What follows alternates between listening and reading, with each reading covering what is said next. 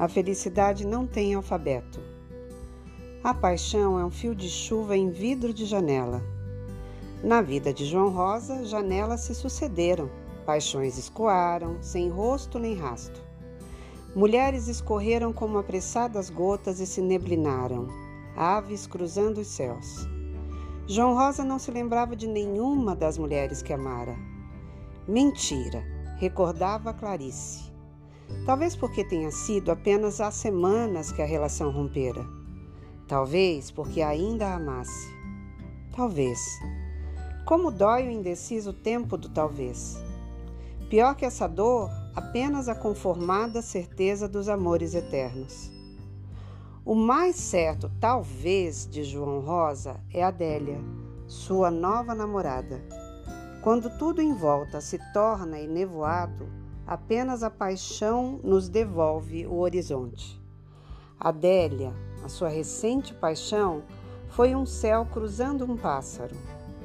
Tudo mudou desde que, num final de tarde, ele recebeu a mensagem no celular: Queres conversar?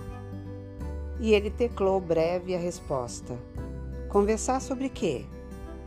No minuto seguinte, o ecrã vibrava com o monossílabo: Nós. Não existia até aquele momento nada que pudesse ser chamado de nós. De súbito, porém, aquela entidade coletiva ganhou instigante sedução. Na realidade, era um ovo feito apenas de casca, mas o seu interior fervilhava de promessa. João Rosa se embriagava com o fascínio desse prenúncio, esse vazio aberto a tudo e sempre. Foi isto que ele, no primeiro encontro, disse a Adélia. Ela respondeu: É isso, a poesia. Não entendo.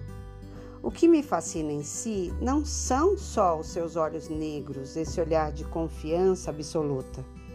O que mais me encanta são as suas palavras lindas. João Rosa sabia. Falar bem é o mais enebriante dos perfumes. E ele floreava gramáticas com a mais refinada arte. Me ensine um pouco de poesia.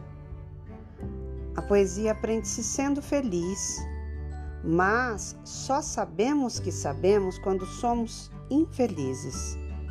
A moça sorriu, receosa de não ter entendido, mas orgulhosa demais para admitir essa incapacidade. Ela era nova, vistosa, capaz de encantar sem recurso a nenhuma fala. O corpo lhe bastava como adjetivo, e o advérbio de Adélia fazia os homens ficarem sem alfabeto. Era esse inebriamento que, naquele exato momento, Rosa sofria ao contemplar a namorada. A mulher rebolava para se desfazer do vestido. Se despenteia agora comigo? Agora, Adélia, depois do almoço? É sempre depois de algum almoço. Mas falávamos de poesia. Eu lhe declamo poesia com o ventre, com as coxas. João Rosa sorriu, com timidez que ele mesmo desconhecia. Na verdade, de que serve a poesia se não é preciso inventar amores? Não será o verso feito de nostalgia daquilo que fica por fazer? No momento, o amor estava ali, a mão de se fazer. Há quanto tempo o coração não lhe pulsava nas mãos e na fronte? Há quanto tempo ele não se debruçava sobre a vertigem de confirmar no seu um outro corpo?